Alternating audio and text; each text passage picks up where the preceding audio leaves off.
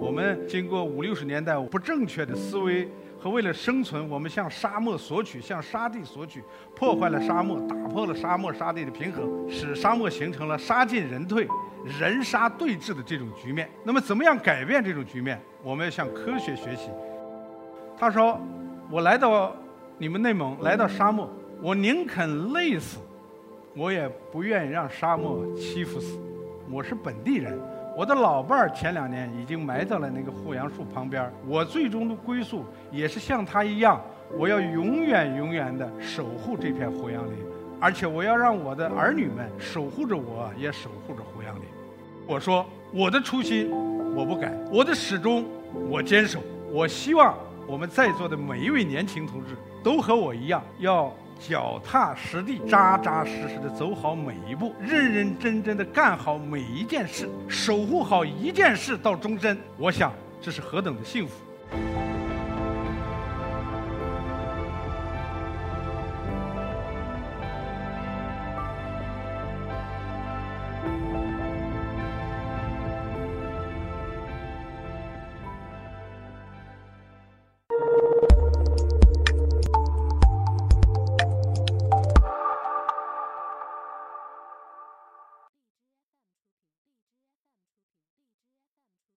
大家好，我是一课讲者张卫东。年轻时啊，下海经商，独闯过波兰和东欧。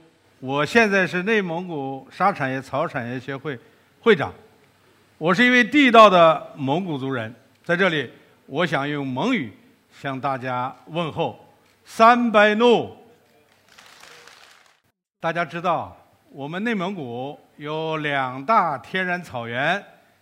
呼伦贝尔草原、锡林郭勒草原，我们有四大沙漠，有巴丹吉林沙漠、乌兰布和沙漠、腾格里沙漠、库布齐沙漠。我们还有五大沙地，有呼伦贝尔沙地，有科尔沁沙地，有浑善达克沙地，有乌珠穆沁沙地，还有毛乌素沙地。那么，内蒙古这些年来在生态环境和保护当中呢？也做了一些工作，但是也面临着巨大的挑战。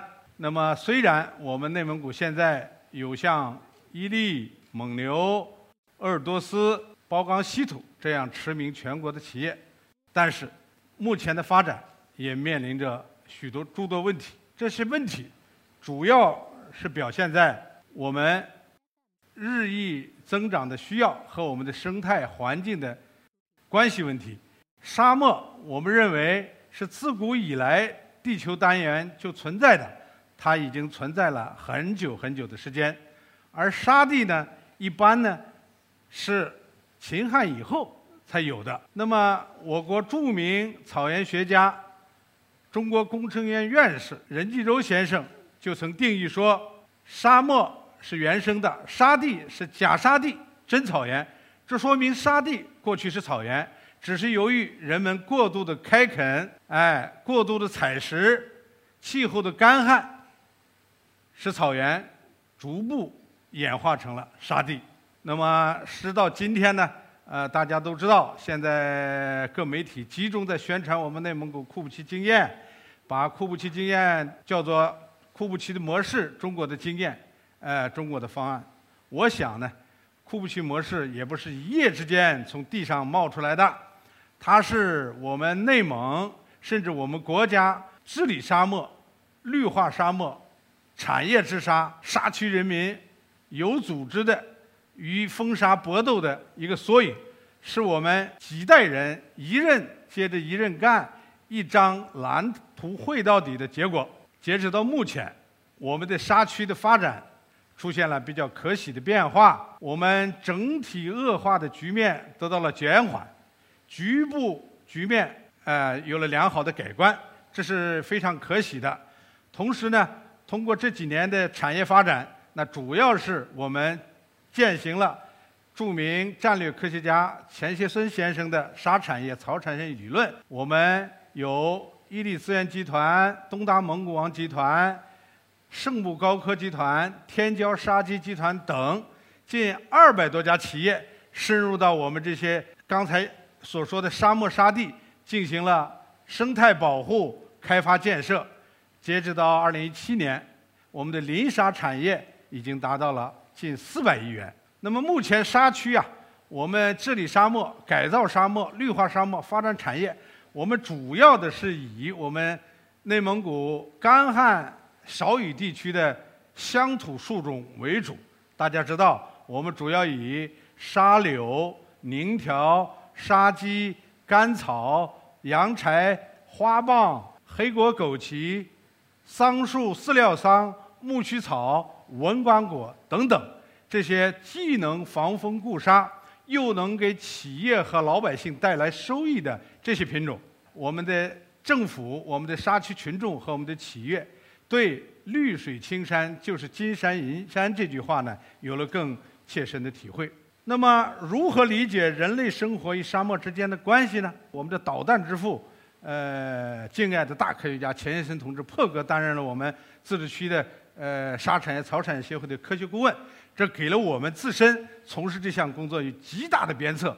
我从那个时候就想啊，我们呃经过五六十年代我们不正确的思维。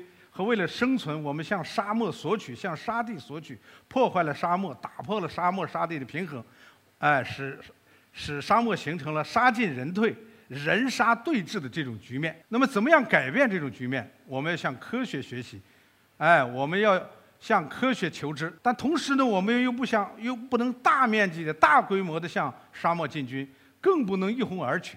这个时候呢，就要很科学、很冷静的去研究沙漠。同时呢，要从沙漠的历史和它的规律当中寻找出来钱老的这个伟大构想。我们知道，沙产业的内涵，钱老强调的主要就是利用第六次产业革命的这个理论，就是大农业的理论。当然，这个大农业不单单是沙产业、草产业。钱老的这一篇伟大的著作，呃，之所以阐述第六次产业革命，实际上是包括了五大产业：农产业、林产业、沙产业、草产业、海产业。那么沙产业实际上还是最小的一个产业，但是最小的产业为什么能够在这么困难的时候能够崛起？这个完全取决于我们国家西部大开发这个呃政策的这个这个这个战略的正确。那么两千年以后呢，随着西部大开发在内蒙等地的实践，国家给了一定的资金的投入，那么沙区的群众呃抓住这个大好的机遇，呃在各级政府，尤其在我们协会这种自愿自发的推动下呢。把这项工作呢向前大大的推进，我们同时引进了一些高新技术。你比如过去的传统治沙，我们把它变成呃水冲法呀、平移法呀、无人机呃精确播撒呀、这个这个电钻打孔造林呢，它大大提高了呃绿化啊植树的这个这个效率。同时呢，我们的这些企业啊，尤其是呃我们二零零八年向乌兰布和进军的这个圣木高科这家企业，我觉得。非常了不起，也非常有战略眼光。我考察了几次，我觉得向乌兰布和进军，无疑是非常符合钱学森沙产业、草产业理论的一次伟大的行动。那么沙产业实际上和草产业一样，钱老强调的是，这是密集型的。怎么理解呢？就是说，不是传统的一般性的农业，它是要集中了我们人类目前现有的各种的。一流的科学技术，比如说农业科学技术、育种技术、太空育种技术、生物技术，哎，这些一流的技术，我们用最小的资源、最省水的方式来为人类、来为我们国家三大危机提供未来发展的一种空间。当然呢，同时我们在沙里也有吃沙、用沙、管沙、用沙的一些典型。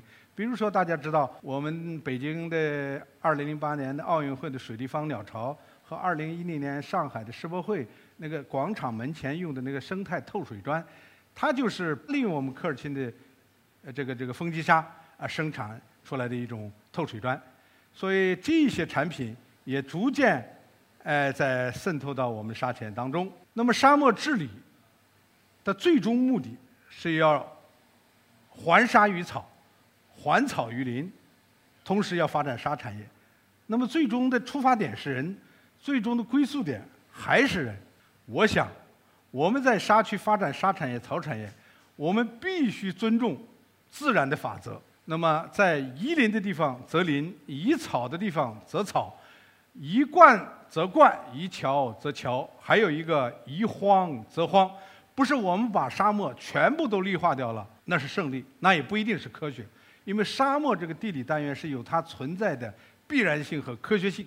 大家可能还不太知道，沙漠是一个非常非常有能力蓄水的一个蓄水库，是吧？沙漠底下蓄积着很大很大的水的能量。但是这个地方的沙漠不同的地域也不太一样，像乌兰布和，它因为背靠黄河，那么它的黄河的渗补和本身几千年积淀的水水量就很大。那么在这些地方有绿洲的地方开发产业，这是可行的。